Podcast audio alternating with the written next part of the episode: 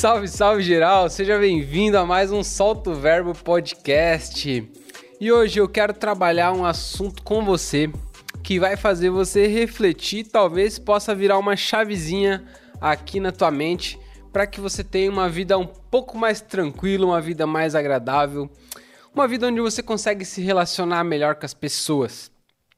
O título e o tema desse podcast é Você não é bom. E aí você pode achar estranho, né? Poxa, o cara fez um podcast, gravou um podcast para dizer que eu não sou bom. Geralmente você vê os coachings falando: "Não, você é o cara, você é capaz, você vai conseguir". Mas eu acho que às vezes falta alguém também te dizer, cara, que você não é o cara, que você não é bom.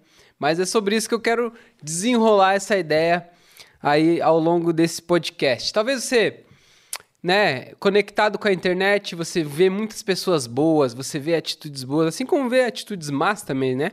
Você vê pessoas que sabem falar, você vê pessoas demonstrando suas habilidades, suas bondades.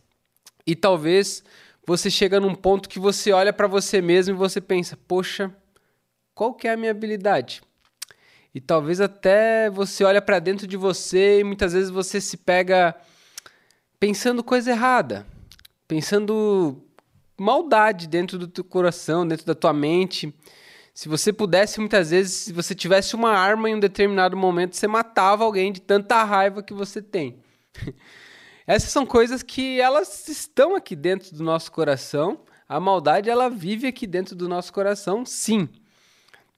E descobrir que, que todos têm defeitos, na realidade, prova que no fundo a gente é mal.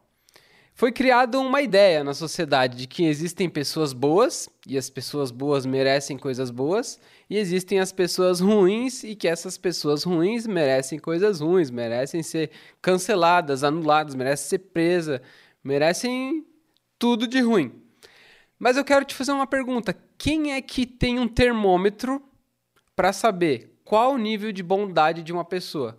Como que a gente vai avaliar do início da história até o final dela qual foi o nível de bondade? Será que alguém tem esse termômetro? Eu acredito que esse termômetro pertence a Deus. E muitas vezes nós julgamos as pessoas de acordo com o que nós somos, de acordo com o que nós olhamos para a vida, mas Deus muitas vezes ele enxerga as pessoas de um jeito diferente. Se a gente se encaixa no grupo dos maus, o que, que pode acontecer com a gente? Poxa, eu sou, putz, eu não consigo fazer nada direito, cara. Eu tenho intenções negativas no meu coração, eu penso mal das pessoas. Poxa, então eu acho que o meu grupo vai ser vai ser eu mesmo. Eu vou viver no meu canto isolado. Eu não vou me relacionar com ninguém, porque eu acho que as pessoas não vão gostar de mim. E aí você, se, quando você se encaixa no grupo dos maus, isso pode te, te fazer ir lá para baixo, você viver sozinho.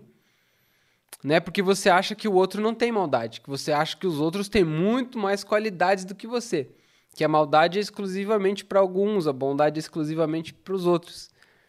Mas eu quero te dizer que não é assim, e você vai entender por quê. Se a gente se encaixa no grupo dos bons, também acontece uma coisa que não é tão boa. Porque se eu me encaixo no grupo de pessoas boas, logo eu vou me achar uma pessoa boa, eu vou me achar superior, vou me relacionar com pessoas que eu considero que são dignas da minha amizade. Aqueles que são inferiores a mim, eu tenho a capacidade de julgar eles, até mesmo de fofocar sobre eles. Então você percebe que tanto no grupo dos bons como no grupo dos maus existe maldade. Porque no fundo, no fundo, todos são maus. No fundo, existe uma maldade dentro do nosso coração. Talvez eu possa, é, é, posso contar algumas coisas aqui e você se identifique, né? Ah, você se acha, você se acha do grupo dos bons. Então, então você olha alguém na internet e essa pessoa deu uma mancada e você foi lá e cancelou essa pessoa. Só que alguns dias depois você se pega fazendo a mesma mancada que aquela pessoa deu. E aí você se pergunta, poxa, mas então eu sou do grupo dos bons ou grupo dos maus? O problema é que você não é definido de acordo com aquilo que você sente, você não é definido de acordo com as coisas que você faz ou deixa de fazer. Você é definido de acordo com aquilo que Deus fala de você. Talvez é, você já desejou a morte de alguém e talvez você já roubou no mercado, talvez você já desobedeceu teus pais, talvez você já mentiu para os teus pais, você já mentiu para o teu professor, para os teus amigos. E tudo isso só vem provando para nós que na realidade, no fundo, nós somos maus. Se a gente pegasse um pendrive, se existisse esse tipo de pendrive que botasse na nossa cabeça e esse pendrive captasse todos os nossos pensamentos todas as coisas que a gente viu, todas as coisas que a gente pensou ao longo de um dia. Eu tenho certeza que no final do dia a gente ia chegar e se esse pendrive pudesse passar num telão para todos os nossos amigos olharem os nossos pensamentos. Imagina a treta que ia ser, meu amigo. Eu tenho certeza que eu ia perder alguns amigos, talvez você também, porque a gente sabe que lá no nosso interior todos são maus. Por que, que eu resolvi gravar esse podcast? justamente para te mostrar, cara, que independente de como tá a tua vida hoje, você talvez esteja olhando para outras pessoas e esteja se achando mal em relação à quantidade de bem que elas têm no coração. Mas até as, as melhores pessoas no mundo são maus. Por quê? Tem uma passagem do apóstolo Paulo que era um cara muito doido que acabou se convertendo, ele perseguia cristãos e depois ele acabou se tornando um cristão e levando o evangelho de Jesus adiante. E esse cara, numa carta que ele escreve para a igreja de Roma, no capítulo 3, versículo 23, ele diz assim: Porque todos pecaram e carecem da glória de Deus. O que, que ele está dizendo aqui? Na realidade, lá no fundo, todos pecam, todos são maus. Por mais que você tenha as melhores habilidades do mundo. Ainda assim, você vai continuar errando, você vai continuar pecando. Quando o Rousseau, o filósofo Rousseau, ele fala que o homem nasce bom, porém a sociedade corrompe ele, cara, eu preciso discordar desse cara, porque eu não acredito que ninguém nasce bom. Quer, quer ver um exemplo? Pega um pai que tem um filho pequeno. Pergunta pro teu pai, quem que te ensinou a você desobedecer ele quando você era pequeno. Cara, ninguém te ensinou a desobedecer. Ninguém te ensinou a ser egoísta. Ninguém te disse que aquela bolachinha do pacote devia ser só sua. Você repara como a gente já nasce com algo mal dentro do nosso coração. Ninguém fala pro, pro filho assim, pega uma criança pequena e fala, filho, não bota o dedo na tomada. O que, que ele vai fazer? Ele vai querer botar o dedo na tomada. Porque a gente já nasce desobediente, a gente já nasce pecador. Eu gosto mais da frase do filósofo Thomas Hobbes, que ele diz que o homem é o lobo do homem. O que, que ele está querendo dizer com essa frase? Ele está dizendo, cara, que um homem é um animal que ameaça a sua própria espécie. Que a maldade, na realidade, não está somente fora nesse mundão louco. A maldade mora no nosso coração. E se a gente quiser ter uma vida melhor, uma vida mais digna, é contra essa maldade que a gente precisa lutar. Ou aquela máxima: você é o seu maior inimigo. Então, existe uma forma de lutar contra isso. E é sobre isso que a gente quer conversar. Existe uma luta, na realidade, dentro do teu interior, que é uma luta entre o Espírito de Deus e a tua vontade tua vontade natural, pecaminosa, maldosa, está em conflito com a vontade de Deus. Existe uma luta dentro de ti. Uma hora você quer fazer o bem e uma hora você quer fazer o mal. Mais para frente nessa carta que Paulo escreve para os romanos, ele fala assim: o próprio Paulo fala assim: Ora, às vezes eu quero fazer o bem, e o bem que eu quero fazer eu não faço. Mas o mal que eu não quero fazer, esse eu acabo fazendo. Eu não sei se com você é assim, mas comigo muitas vezes é assim. É muito mais fácil eu fofocar, eu falar mal de alguém, do que eu elogiar alguém.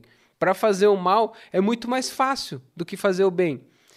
Então pensa comigo, se dentro de você tem uma força que te estimula a fazer o mal, que é o mal que você não queria fazer, chegamos a uma conclusão. Não é você que está fazendo. É uma força dentro de você que se chama pecado, que te faz fazer o que você não quer fazer. Isso é muito legal, porque agora você pode ter outra relação com as pessoas. tanto o cara mais top da tua lista de pessoas quanto o cara que você considera menos top, os dois têm algo em comum. Os dois são pecadores. Seja o cara que for, mano, ele tem maldade no coração dele. A diferença é que uns são dominados por essa maldade, uns têm essa maldade descontrolada e outros conseguem dominar isso. E como que a gente faz para dominar essa força que está dentro de nós? Quando a gente percebe que a gente não é tão bom assim, a gente começa a olhar as pessoas com outros olhos. Por exemplo, se eu me acho superior, eu vejo uma pessoa fazendo algo que não é certo, eu penso, poxa, essa pessoa poderia ser eu. Se eu não tivesse, talvez, vivido a história que eu vivi, se eu não tivesse tido o conhecimento da vida que eu conheci, talvez eu estaria fazendo a mesma coisa que aquela pessoa. Então, quando eu entendo que, que isso está dentro do ser humano, a relação que eu tenho com as outras pessoas é diferente. Ao invés de julgar, eu vou procurar entender essa pessoa. Ao invés de excluir do meu grupo, eu vou trazer para o meu grupo, já que eu tenho algo que ela não tem. Então, a, a Bíblia fala que o salário do pecado é a morte. Cara, isso é muito louco, porque se eu sou pecador e o salário do pecado é a morte, logo o meu caminho vai ser para a morte. Que morte que é essa que a Bíblia fala? Não é só a morte da nossa carne, mas é uma morte espiritual, é uma morte dos nossos sonhos, é uma morte da nossa esperança, é uma morte dos nossos desejos. E quando o pecado nos domina, algumas coisas vão morrendo dentro de nós. A nossa alegria de viver, ela começa a morrer. A nossa alegria de estar com pessoas começa a morrer. Talvez hoje você não tenha mais sonhos, porque o pecado que habita em você te colocou numa caixa tão apertada que você se considera o pior dos pecadores, você se considera uma pessoa que não é digna de ter um relacionamento. Mas eu preciso dizer para você que o que te faz digno não é aquilo que está dentro de você, mas é o amor de Deus sobre a tua vida. Na continuação dessa, dessa passagem do capítulo 3 de Romanos, o apóstolo Paulo ele fala assim: todos pecaram e carecem da glória de Deus. Mas agora, Jesus entrou nessa história. E Jesus não entrou nessa história para apontar o dedo para você e dizer, cara, olha aí, ó, você está ferrado, o salário do pecado é a morte e você vai morrer não só agora, mas eternamente. Não. Jesus ele percebe que a maldade do mundo está num nível tão grave que o ser humano não consegue se controlar e que, a, que essa maldade tem danificado as relações entre os homens e entre Deus. E o próprio Deus então envia Jesus como uma forma de justiça. E essa justiça é muito linda, porque a nossa justiça é o quê? Um homem errou, ele vai para cadeia e vai pagar pelo que fez. A justiça de Deus é olhar a maldade do ser humano e falar: cara, deixa que eu pago por essa maldade. Deixa que eu vou mandar aquilo que é mais importante para mim, que é o meu filho que eu amo. Eu vou mandar para pagar pelo preço dessa maldade que está no coração do ser humano. Quando Jesus vem, ele se manifesta como uma forma de justiça de Deus. Por isso que a Bíblia fala justificado.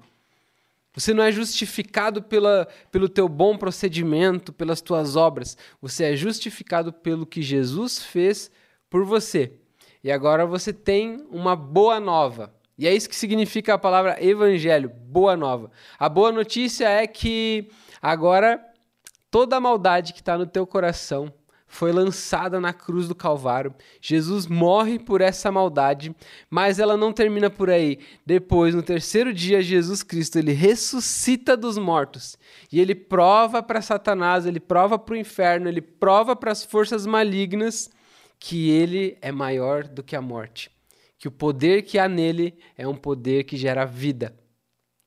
E aí, quando você crê nisso, quando você decide entregar a tua vida a isso, quando você decide parar de fugir disso, você diz: Eu não quero mais viver a minha vida, agora eu quero viver algo diferente. Deus, será que você pode vir aqui Será que você pode me fazer entender aquilo que acontece em Jesus, que acontece em mim, quando você dá a oportunidade para o Espírito de Deus habitar em você?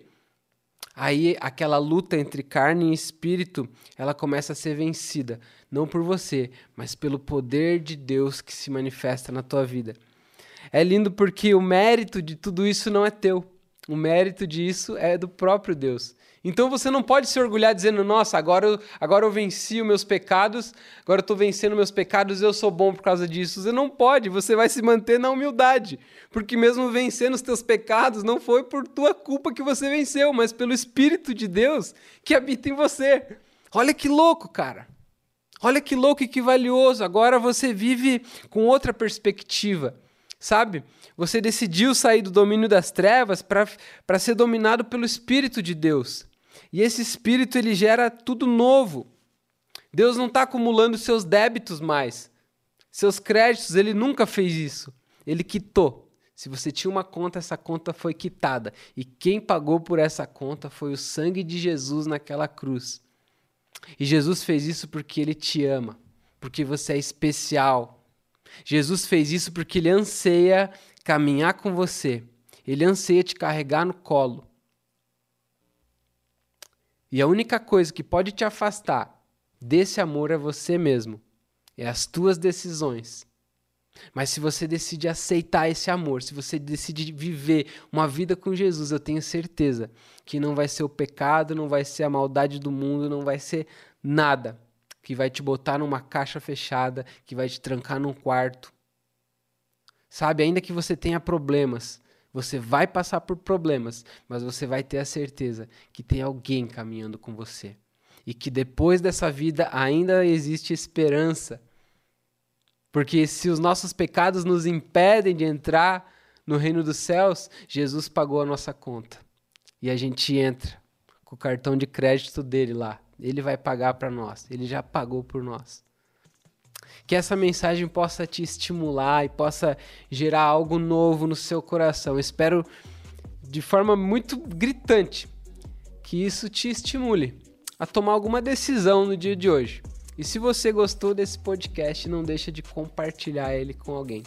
Que o Espírito de Deus possa te fazer vencer sobre o domínio do pecado, que você não seja mais dominado pelas forças ruins que estão no teu coração mas que você dê abertura para aquele que é maior do que tudo te dominar e fazer diferente e te dar uma missão que você possa amar ao invés de se enfiar num lugar e num buraco escuro.